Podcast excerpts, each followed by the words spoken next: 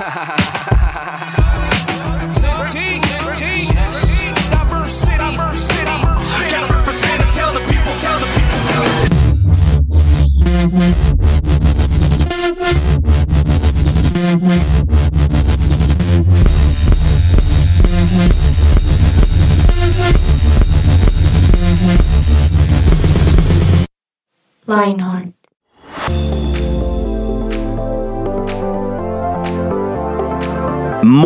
buenas tardes a todos nuestros amigos de Lionheart. Estamos aquí una vez más con todos nuestros amigos aquí listos, preparados para el día de hoy. Juanita, ¿cómo estás? Muy bien, muy bien, muy bien. Perdón de antemano por la voz. Ahí Sí. el clima está haciendo de las suyas en mi cuerpo, pero hoy ya quedó libre en el nombre de Jesús. Ah, pero aquí muy feliz, muy feliz, Banano, de estar en un episodio más de Lionheart 180 grados. Hola, yo también saludo y también pido mis disculpas si al azar comienzo a estornudar. Yo no estoy enfermo, solo que por por, si algo. acaso. No, es que ahorita me pego con el aire acondicionado Y y, casi y está todo mientras seteamos todo. Hoy es que el tema hoy va a ser la gripa. Entonces todo esto es la verdad adrede. Dios Mentira. trae sanidad. Sí. Es el tema el, del el día de tema hoy. es cómo te afecta el frío. Literal. Ah. Pero estamos hoy porque hoy tenemos un buen programa, Juanita. Un muy buen programa y es que miren, desde el comienzo les digo el título. A ver. A ver si, si les llama la atención. El mejor negocio, socio. No mentiras, el socio se lo agregué yo. El mejor negocio. Uy, ¿Cuál sí. creen ustedes que es el mejor negocio? Meterse en ¿Será las que vamos a hablar de criptomonedas. no mentira. Hoy vamos a hablar de plata. ¿Será? Hmm. Pues antes de eso quiero preguntarles algo. ¿Ustedes alguna vez han escuchado ese dicho que dice, haz el bien sin mirar a quién? No. Nunca lo he oído, es la primera vez que lo he oído en mi vida. Ese es el dicho de las abuelitas. Sí, sí, y por lo general, pues a ti, Banano, ya que Dani nunca lo había escuchado, ¿en qué, ¿en qué situación te lo decía tu abuelita, por ejemplo? No, pues en general es cuando uno tiene que ayudar eh, sin importar quién es, porque a veces obviamente es muy fácil ayudar al que uno le cae bien o al Es que uno cierto. conoce, pero mm, cuando uno no conoce o cuando uno como que no le cae muy bien a esa persona, uno dice como yo qué le voy a ayudar. Entonces ahí es donde entra esa frase. Sí, él hace el bien sin mirar a quién. Yo quiero preguntarles algo también. Uy, todo me salió en Sí. en verso con este esme. La gripa te tiene volando. ¿Qué tan buenos ustedes se consideran ayudando a otros? O sea, ustedes son de esas personas que la gente dice, no, es que él ayuda un montón, él cualquier cosa que uno necesite está ahí pendiente. O son más bien de los que si alguien necesita, pues no es que ustedes de mala actitud no ayuden, sino que prefieren quizá no hacerlo. ¿Ustedes de cuál de esas dos son? Dani, ¿tú tiendes a ayudar? ¿Consideras que ayudas a otros? ¿O más bien prefieres pensar que alguien más puede ayudarlo quizá mejor? Pues usualmente si yo veo que alguien necesita ayuda y puedo ayudar, yo me esfuerzo para ayudarlos. Obviamente si alguien me ganó, ah, bueno, me ganó. O sea, una competencia por ayudar. Mm. Sí, Chévere. el primero en llegar gana. y yo nunca, casi nunca soy el primero. No, mentira. Banano, ¿y tú cómo te consideras allí? Me gusta ayudar, siempre, siempre trato de estar disponible, pero a veces me doy cuenta que espero algo a cambio. Mm, como bueno, si yo lo ayudé, entonces usted cuando yo necesite, mm, O, o sea, no lo digo en el momento, no lo pienso en el momento, pero pasa que como que la situación se voltea y yo espero que hagan lo mismo por mí y no lo hacen. Y yo digo como, uy, mucho, es difícil. mucho. Porque uno como que se frustra un tris, ¿no? Sí, Pero entonces ahí me surge una nueva pregunta. ¿Ustedes quizá les ha sucedido que piensan en ayudar a alguien dos veces porque saben que tienen que escoger entre algo de ustedes para ayudar a esa persona que quizá no quieren dar eso que ustedes necesitan? Les cuento un ejemplo. Digamos, hace un tiempo, recuerdo que estaba hablando con una señora allá en la iglesia y la señora me decía, yo recuerdo que, pues no sé si a ustedes les pasa, pero ahorita uno casi no carga con efectivo porque pues ahora uno puede pagar desde el celular, la tarjeta, que yo no sé qué más cosas. Entonces yo actualmente me doy cuenta que no cargo con efectivo y en ocasiones me he dejado varada por algunas cosas. Digamos, he llegado a parqueaderos donde dicen, no, yo no acepto efectivo y me toca ir a caminar a buscar Un banco, un cajero para sacar dinero y pagar el parqueadero. Pero recuerdo que hace unos días estaba allá en la iglesia y estaba hablando con una señora ahí que me la encontré y dijo, no, ven, y, y hablamos un buen rato. Y dijo, no, y es que yo no sé para, para cómo irme para la casa porque no tengo 3 mil pesos que cuesta el Transmilenio. Y yo recuerdo que en, en, ese día en mi bolsillo, porque yo iba saliendo hacia la tienda, necesitaba comprar algo para la garganta y tenía justo lo, lo de las pastillitas, que eran 3 mil pesitos. porque ahora está la pastillita Un tesoro. que 3 mil pesitos. Claro. Entonces yo dije, y ella me dijo 3 mil pesitos, entonces yo sabía que en mi bolsillito estaban eso, ese billetico de 2 mil y la monedita de mil diciéndome, Oli. Y el billete de 2000 todo doblado por allá. Sí, sí, sí. sí. Y, y, yo dije, bueno, pero es que yo necesito la pastillita. O sea, necesito porque tengo dolor, porque necesito y son los 3 mil y allá no aceptan, allá solo aceptan efectivo. Y en ese momento yo dije, bueno, pues ya, la pastillita Dios me curará de otra manera voy a darle los 3 mil, pero les soy, les soy sincera, al comienzo me costó un poquito, pero luego cuando dije, esto es de Dios, porque además uno no se encuentra normalmente hacia la gente y se abra su corazón y le digan que uno le necesita 3 mil pesitos, y se los di, pero me costó un poquito, al comienzo pensando en mi pastillita. ¿Ustedes les ha pasado algo similar? Claro, yo sí creo que a uno le pasa todo el tiempo. sí, Siempre claro. que a uno le piden un favor es como, yo tengo que meter esfuerzo para ayudar a esta persona, entonces ¿será que vale la pena? Pero yo creo que lo importante es no, no si uno tiene que pensar dos veces, sino qué pasa después de que uno lo piensa dos veces. Porque yo puedo pensarlo tres veces, cuatro veces, cinco veces, la cantidad de veces necesarias y no hacerlo, o pensarlo dos veces y terminar haciéndolo. Entonces creo que lo más importante es la decisión que uno toma después de pensarlo dos veces. No, y es que es más duro cuando uno tiene que morir a algo. Mm. Porque pues si uno da de lo que uno le sobra, pues Fácil. es chévere y es fácil. Pero, por ejemplo, eh, tengo para comprarme algo y llega alguien como, ay, deme, por favor, ayúdeme con eso. Y uno como lo único que tengo, tener que morir a lo que yo te, a lo que yo quiero, a lo que a mi, a mi confort. Claro. Eso es duro. Esa no es, Es tan fácil. duro. Y a mí, me, a mí me pasa, Juan, es que he caído en las dos. A veces he ayudado, a veces no. Pero cuando no ayudo, uy, me da un peso de conciencia después más duro que yo digo, ah, porque no le di, porque no hice. Y no les pasa que uno luego dice, no, me la tengo que volver a encontrar a la persona y realmente no. O sea, uno ni se sabe el nombre ni nada, entonces es como un peor cargo de conciencia. Y es que me encanta, Banano, porque tú dices una palabra que me parece clave y es confort. Llamemos eso la zona de confort. Cuando a uno le piden ayuda y lo que ustedes dicen le sobra o algo, pues es muy fácil. Pero cuando eso incluye sacarnos de nuestra zona de confort, ahí uno quizá puede empezar a pensar en mejor me niego, ¿no? Porque, listo, si es entregar algo, pues bueno, normal.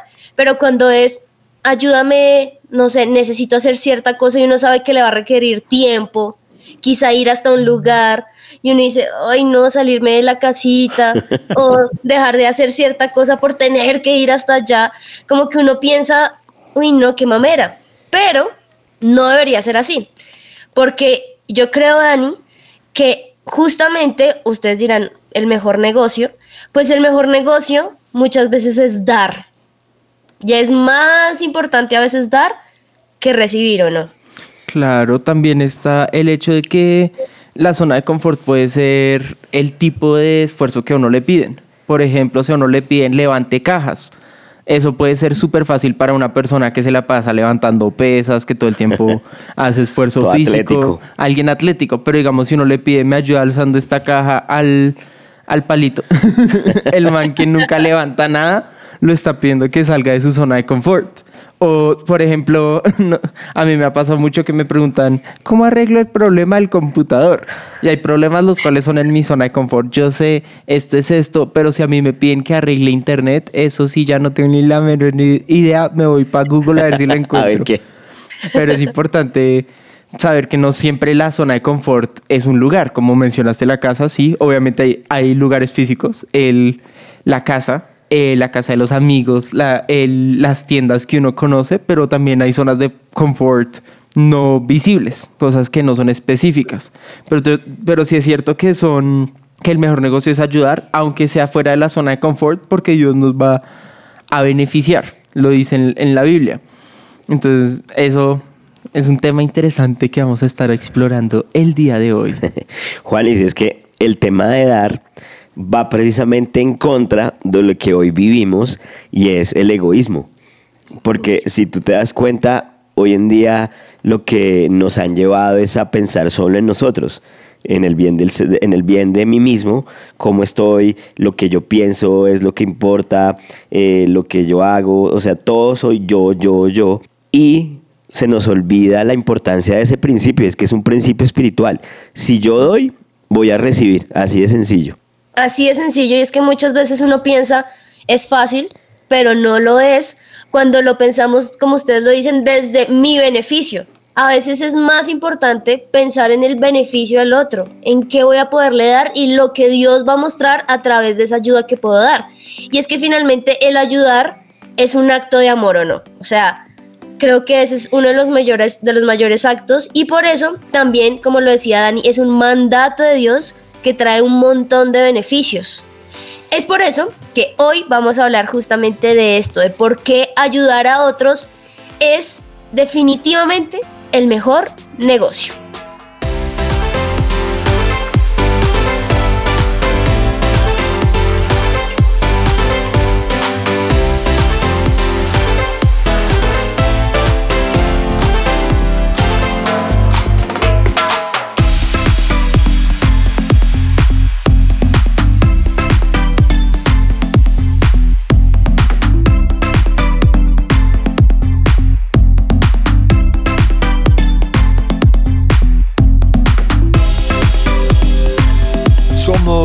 Su presencia radio.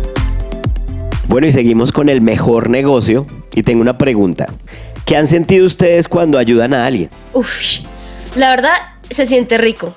Y no se siente rico por pensar en la otra persona, sino a mí me ha pasado que me siento útil. que siento que, ay, puedo servir para algo en cierto sentido. No sé si me va a entender. Me siento útil, mejor dicho. Sí, sí. O sea, me ha pasado que le ayuda a alguien, alguien, uy, tengo hambre, ¿me ayuda? Sí, y le ayudo a comprar la comida y luego a mí me da hambre. Entonces, depende de la situación. Es un beneficio. Claro. Pero otra pregunta, ¿ustedes han visto o han eh, experimentado en su vida que, que, lo que ustedes alguna vez hicieron se les devolvió? Hmm, claro. Yo he sentido, para ser más específico en mi respuesta y no solo sí, ajá. Eh, usualmente cuando uno es generoso con una persona, uno ayuda a una persona, como que se fortalece la unión entre las personas, entonces uno se vuelve mejor amigo de la persona. Digamos, si uno no conocía muy bien a la persona, uno puede formar una amistad. Si uno conocía bien a la persona, la, la amistad se fortalece y se vuelve más firme. Si es alguien de la familia, uno ya eh, forma confianza o también si es una persona que puede que uno ni conozca, la persona va a ser más amable con uno. Si uno le pide favores a la persona, la persona va a ser más dispuesta a ayudarlo a uno de vuelta. Sí, yo creo que lo que dice Dani es increíble porque Dios como que a través de esos actos de amor forja como relaciones, forja situaciones donde uno va a poder luego saber que Dios estuvo al control de esa situación de esa persona en ese momento y por ende va a estar pendiente de la situación cuando yo necesite ayuda. Digamos que sí, es impresionante porque mientras Dani decía eso, también pensaba en lo que Nano dijo al comienzo y es, es difícil cuando uno ayuda a alguien y luego esa persona quizá no le ayuda a uno. No sé si les ha pasado. pero justamente que uno se frustra como, pero no se acuerda. pero ahí es justamente creo que es donde se va el negocio. Y es no pensar, por lo general la plata, cuando hablamos de negocio en plata, en términos de dinero, uno piensa, pongo dinero porque voy a tener un beneficio, es decir, más plata. Mm. Pero en esto que estamos hablando de el ayudar, muchas veces quizá no vas a tener esa ayuda de esa persona que tú ayudaste. Pero eso no quiere decir que Dios no va a usar a otras personas, otras situaciones, para ayudarte sabiendo que tú ayudaste a alguien más. Claro. No, y saben que es que la, la devolución no solo se da para uno, sino también para las personas de su familia. Entonces, por ejemplo, yo he experimentado que lo mismo que yo hice por una persona, lo hacen con un hermano, lo hacen con mi esposa, y uno dice como, o sea, Dios devuelve todo lo que uno siembra. Claro, me recuerda, no sé si se la han visto en Netflix, está la película Klaus y como estamos en la época navideña, es la película perfecta. eh, uno de los mensajes principales, no sé cómo es en español específicamente porque me la vi en inglés, pero voy a traducirlo, es un acto de bondad puro, siempre, eh, siempre lleva a otro. Wow. En la película se trata de que el personaje principal comienza a hallar a la gente, lleva a un hombre a darle regalos a los niños que escriben cartas Sí. y lleva a que ellos den regalos. Y cuando los niños reciben los regalos, que es algo bueno, sin razón, ellos comienzan a ayudar a la gente en la comunidad. Y la gente en la comunidad comienza a ayudar a otra gente en la comunidad y lentamente van reparando la peor ciudad de, de la nación, más o menos. Y lentamente se va volviendo una nación increíble. Tremendo. Y es, es, puede que el beneficio no venga directo a nosotros, pero, puede- pero va a crear un- una cadena de dominos que va a caer y ayudar a diferentes personas. Y deberíamos hacerlo por eso, no solo por nuestro propio beneficio, sino por el beneficio general del el bien de otras personas. Es que es impresionante porque imagínense que fuéramos todos generosos y ayudáramos, pues de verdad nuestra sociedad sería diferente totalmente. Claro. Viviríamos en un mundo totalmente diferente. Sería el mundo ideal. Imagínate que en vez de tanto odio haya más amor. En vez de tanto juicio haya más perdón. En vez de tanto eh, hablar, hablar, hablar sin escuchar al otro haya más entendimiento y comunicación. No, estaríamos en el paraíso, literalmente. Sí, no, sería totalmente diferente. Y es que eh, los psicólogos dicen que hay una relación directa entre la generosidad y la felicidad. No, no sé si han sentido que cuando hacen algo bueno por alguien, ustedes dicen como, ah, o sea, soy bueno. ¿No lo sienten? Claro. Uy, solo me parece chistosa la forma en la que lo dices. Soy bueno. wow. Sí. Uy, yo soy yo. Ah. Lo mismo pasa cuando uno no lo hace y, cua- y lo sabe que y sabe que debía hacerlo. Como que uno dice como, uy, soy una rata. Soy malo. sí, soy, soy Soy malo. malo. Soy malo. Listo. Me fui al lado oscuro. Ah. Pero, pero hay otras personas que piensan que hacemos cosas buenas para buscar la felicidad. Mm. ¿Hay una diferencia en eso no? Claro. Sí. Esta es la diferencia entre, ay, me sentí bien porque hice algo bueno y estoy haciendo cosas buenas solo por ese sentimiento, solo por ese beneficio.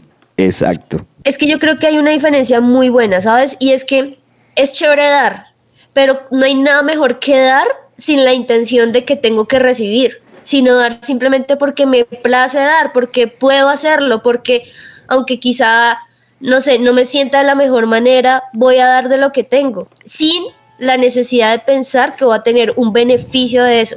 Creo que cuando uno encuentra ese, esa liniecita de dar sin importar nada, ahí uno encuentra la felicidad. Pero ¿cómo generar ese límite ahí? Como dar sin importar si me siento bien o no, sino es realmente que se convierta en un hábito en mi vida el ser generoso en ayudar a otros. Yo, yo pues lo que yo diría es, uno debe saber, hay beneficios para el dar, pero no estar haciéndolo por esos beneficios, más o menos.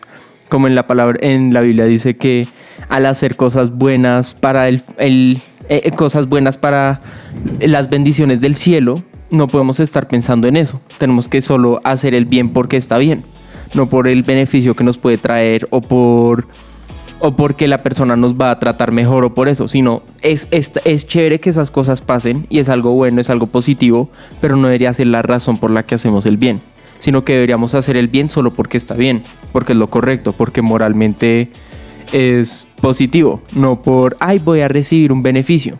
O sea, no es, un no es como un trabajo, no es como, ay, voy a ganar plata, entonces por eso hago lo que mi jefe me pide, sino es voy a ayudar a la gente por, porque es lo correcto, porque está bien. Claro, y, y como dice la Biblia, todo lo que hagamos, hágalo para Dios. Y cre- creo que cuando uno se enfoca ahí, ya cambia la cosa. Otra cosa que puede ayudar, no sé si estén de acuerdo, es dar sin que el otro se entere. Ah, ok, sí, sí, sí, es chévere. Como para no generar esa expectativa de me lo tiene que devolver. Claro. O, eh, y, y también la obligación en el otro de lo estoy haciendo porque en algún momento estoy esperando que lo vuelva a hacer. Como dijo Jesús, que tu mano izquierda no sepa lo que tu mano derecha está haciendo. Exacto, exacto. Creo que esas son buen- como unas buenas, unos buenos tips para, enten- para hacerlo y marcar esa diferencia en hacerlo, en generar un hábito de ayudar y siempre estar dispuesto a dar. Algo que me sirve a mí también es que me gusta pensar en cómo me gustaría que trataran, digamos, a mi mamá. Entonces, digamos, yo quisiera que mi mamá la trataran bien mientras van en la calle o a mi papá, a mis hermanos, pues ¿por qué no nosotros también lo podemos hacer con las personas que están a nuestro alrededor? Y también algo que me ayuda a pensar es saber que Dios me ayuda todo el tiempo y yo no lo merezco. O sea, yo no voy a algo, o sea, yo no voy a darle algo a, a Dios que sea de su beneficio porque Él lo tiene todo, pero aún así, Él me ayuda. Entonces, ¿por qué yo no voy a poder ayudar a alguien si Dios está en mi corazón también?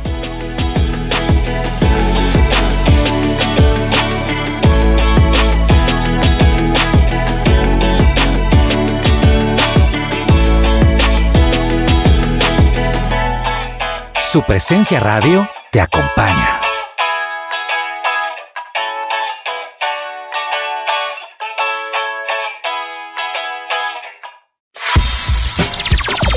Lo que Dios tiene para ti.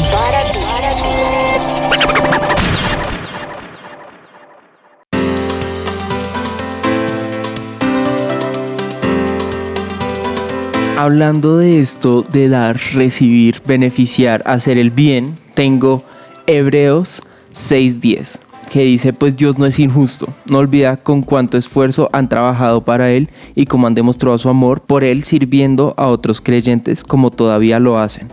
A mí esto me muestra que lo que estábamos hablando, aunque hay beneficios, no podemos enfocarnos en ellos. Por- pero Dios va a ser justo y nos va a dar esos beneficios, esas cosas. Por eso es el mejor negocio, pero no deberíamos ver, yo considero que no deberíamos verlo como un negocio. No, igual, igual, si lo vemos por el lado de Jesús ya nos dio todo, o sea, no, no deberíamos esperar nada. Claro. Más bien, nada de lo que hagamos va a ser suficiente para alcanzar lo que Jesús hizo por nosotros. Claro. Levíticos 19 dice, no te aproveches de los extranjeros que viven entre ustedes en la tierra. Trátalos como israelitas de nacimiento y ámalos como a ti mismo. Recuerda que una vez fuiste extranjero cuando vivías en Egipto. Yo soy el Señor tu Dios. Wow. Yo sé que el contexto de esto es otro, pero, pero puede ser la situación de uno de en algún momento usted va a estar en la inmunda y va a necesitar ayuda. Sí. Ayude. Claro. Es impresionante porque en, en la Biblia está súper marcado la diferencia entre los israelitas, que eran los elegidos por Dios Sí. para ser su pueblo, los que Dios dijo, tú vas a ser mi nación, tú vas a ser el que hace crecer mi nombre, tú eres el, el- el- mi, mi nación. Tú Todas eres- las promesas eran para ellos. Tú eres mi, mi- mi- tú eres- yo soy tu hincha, tú eres mi país, tú eres mi partido de fútbol. No. Eh, él menciona que toca tener límites con los extranjeros para no contaminarse. Él siempre decía, no se mezclen con las mujeres de otros países, no alaben los dioses de otros países, no hagan esto. Pero como estabas leyendo en el versículo de Levíticos, él dice que tocaba amar a los extranjeros y cuidarlos como si fueran israelitas. Lo cual me muestra, aunque tengamos diferencias, aunque tengamos conflictos, aunque tengamos problemas con otras personas, no podemos dejar que esto sea un límite para ayudarlos. Solo porque yo estoy teniendo un conflicto, solo porque yo estoy teniendo una discusión, solo porque yo estoy teniendo algo negativo con otra O persona pienso diferente. o pensamos diferente, en esa situación no podemos evitar ayudarlo. Exacto. Aunque, por ejemplo, pensando en mi propia vida, eh, si yo estoy peleando con un amigo o a un enemigo, alguien, lo que sea, y alguien comienza a pegarle, insultarle, yo no me le puedo pegar y ay, peguémosle a este man, sino que yo Sí. así, parce, no más. Deténgase, tenemos que hacer lo correcto. Aunque yo esté en, en un conflicto, aunque yo esté en una pelea, aunque yo esté con, en desacuerdo con esa persona, no puedo hacer algo incorrecto. No puedo permitir que, que ay, es que estamos peleando, no estamos de acuerdo. Esta por ejemplo, esta persona puede ser atea. Yo Sí. no puedo solo porque es atea, solo porque tenemos ese desacuerdo, ser grosero, ser una persona malvada, sino que yo tengo que ayudar a la persona aún a pesar de nuestras diferencias. No dejarnos contaminar por esas personas, pero no dejar que esa separación entre nosotros sea un obstáculo para hacer el bien. De hecho, todo lo contrario, ¿no? Mm. O sea, es muy fácil quizá mostrar la luz en medio de la luz, ¿no? En medio de quizá la gente que cree igual que tú, que piensa igual que tú, pero cuando hacemos la diferencia es cuando estamos siendo buenas personas, estamos haciendo el bien en medio de una sociedad que está muy mal o en medio de personas que quizá piensan totalmente diferente a lo que yo pienso. Y me encanta, Ani, porque con lo que tú estabas diciendo, respecto a lo que Dios había dicho de los israelitas y los extranjeros y demás, uno a veces lo piensa como algo que pasó en la historia y esos países, pero pensemos en la sociedad ahorita. Estamos en un momento donde todo tema es tan sensible. Entonces, malo si tú piensas esto y malo si piensas lo contrario. Y tienes que defender o tienes que respetar lo que yo pienso, pero lo que tú piensas está mal. Y creo que esto rompe, o sea, este acto de amor de ayudar a los demás rompe con toda diferencia de clase social, de política, de incluso tú que lo mencionaste jocosamente, pero incluso el hincha que es de un equipo y el otro que a veces hay peleas hasta por eso, realmente mostremos amor sin importar el pensamiento del otro, porque ahí estamos siendo lo que Jesús hizo acá. Y es que me impresiona los actos de amor que tuvo Jesús cuando caminó por esta tierra. Él podría haber dicho a los fariseos, a las prostitutas, a los ladrones, no váyanse, ustedes no merecen estar conmigo, ¿qué les pasa? Y solamente ahí con sus doce discípulos siendo el parchecito. No, él no fue así. Claro, él amó, él confrontó, él ayudó, él sirvió a sus discípulos, pero también los capacitó para ayudar a los otros. Y creo que ahí sí es la diferencia de lo que a nosotros quizá actualmente nos falta un poquito más. Y es que siempre habrá una persona que necesite ayuda sea cual sea su condición, su raza o cualquier cosa, siempre habrá una necesidad, una necesidad y nosotros siempre vamos a poder hacer algo. Y no siempre tiene que ver con dinero, porque a veces lo asimilamos siempre es dinero, plata, no. Una ayuda, ayudar a caminar a alguien, ayudar a pasar una calle, eh, ayudar en un trabajo, explicarle a alguien un tema que no entienda, algo siempre vamos a poder hacer. Escuchar. escuchar o, o algo tan poderoso como una oración. Alguien que venga y nos abra su corazón y nosotros podamos orar por ellos siempre vamos a, a, tener algo que dar. Claro, y pensando en, esto, en estos temas sobre ayudar a una persona en formas inespecíficas, como cómo hacer un trabajo, cómo hacer estas cosas, me recuerda a lo que estábamos hablando antes sobre las zonas de confort. Y, y, y me acabo de dar cuenta que la gente que piensa igual que nosotros, la gente que está de acuerdo con nosotros, esa es una zona de confort también. al, nosotros estar de acuerdo en nuestras filosofías, en nuestra religión, en nuestro trabajo, cualquier área, eso es una zona de confort. Pero nosotros no podemos quedarnos limitados en eso. Por eso yo quiero traer la pregunta y tratar de pensar qué formas o qué cosas podemos hacer para poder sobrepasar estas zonas de confort, para no estar limitados por esa barrera de, de confort que no nos deja ayudar a la gente, aunque lo necesiten, solo porque está fuera de nuestra zona de comodidad. Wow, sabes, yo creo algo, y es que sí es muy importante poner eso incluso en las manos de Dios. ¿Por qué? Porque si, si nosotros pensamos en ayudar por, nuestra, por nuestro propio bienestar, pues finalmente estamos haciendo cosas en nuestra carne, ¿no? Pero qué increíble cuando el Espíritu Santo es quien nos dice, ayuda a tal persona, dile tal cosa, ora por tal persona. No sé si a ustedes les ha pasado que uno simplemente está en la vida o está orando y se le viene una persona a la mente, una persona X, y uno dice, uy, bueno, Dios, que esté bien. No, quizá Dios te está ayudando o el Espíritu Santo está ahí diciéndote, ora por esa persona. Entonces yo creo que algo que a mí personalmente me ha ayudado es, Dios, muéstrame cómo puedo ayudar sin tener una intención oculta, sin tener una intención errónea, sino simplemente mostrar de lo que tú me has dado, poder mostrarle a otros.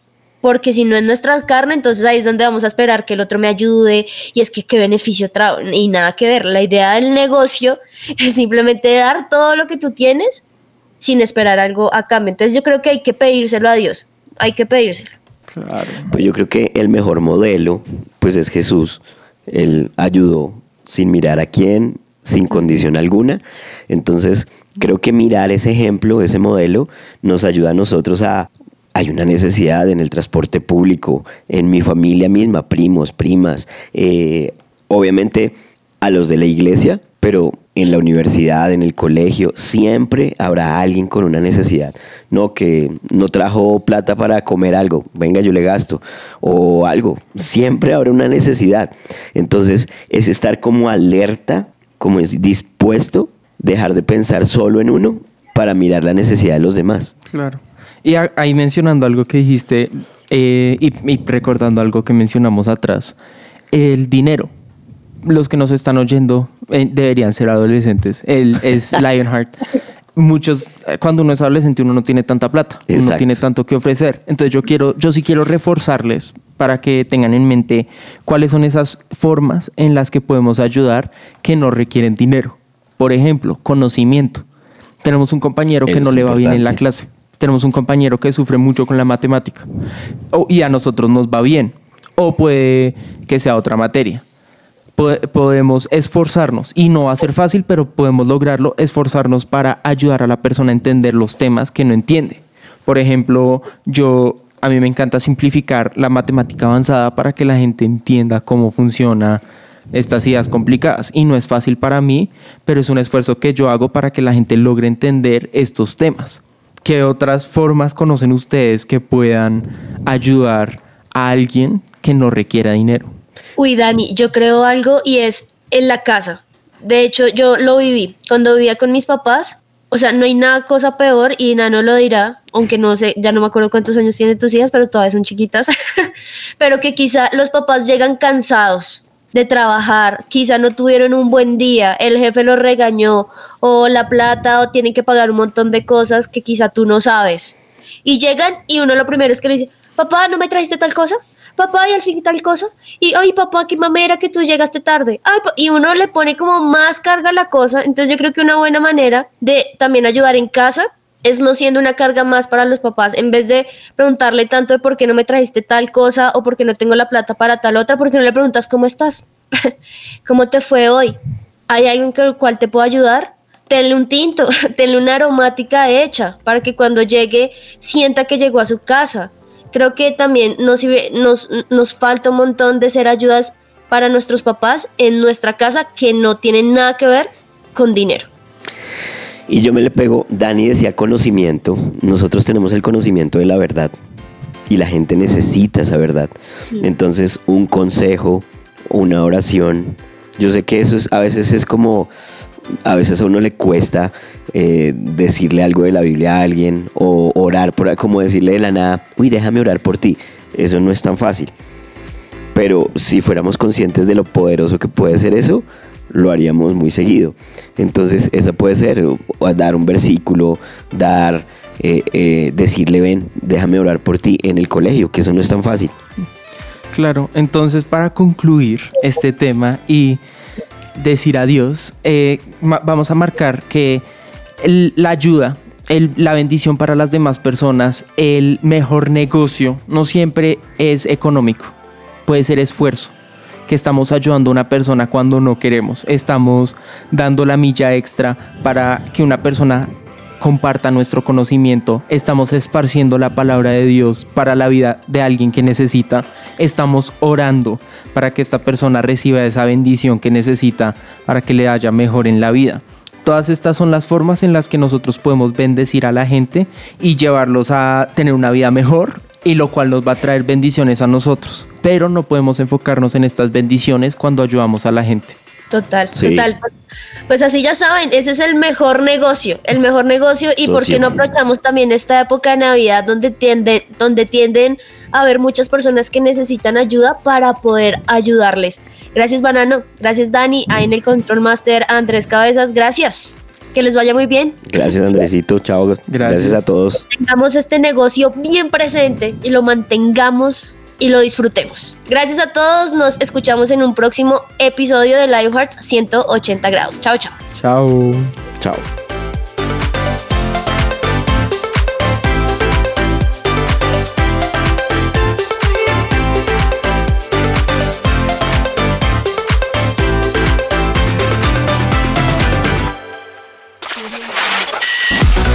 Lionheart te sigue recargando y durante este 2022 seguiremos dando giros de 180 grados. Junto con más voces, más secciones, invitados especiales y mucho de qué hablar. Seguiremos acompañando tu día y disfrutando de tu compañía. Lionheart, solo aquí por su presencia radio. Escucha nuestros podcasts en tu plataforma digital favorita.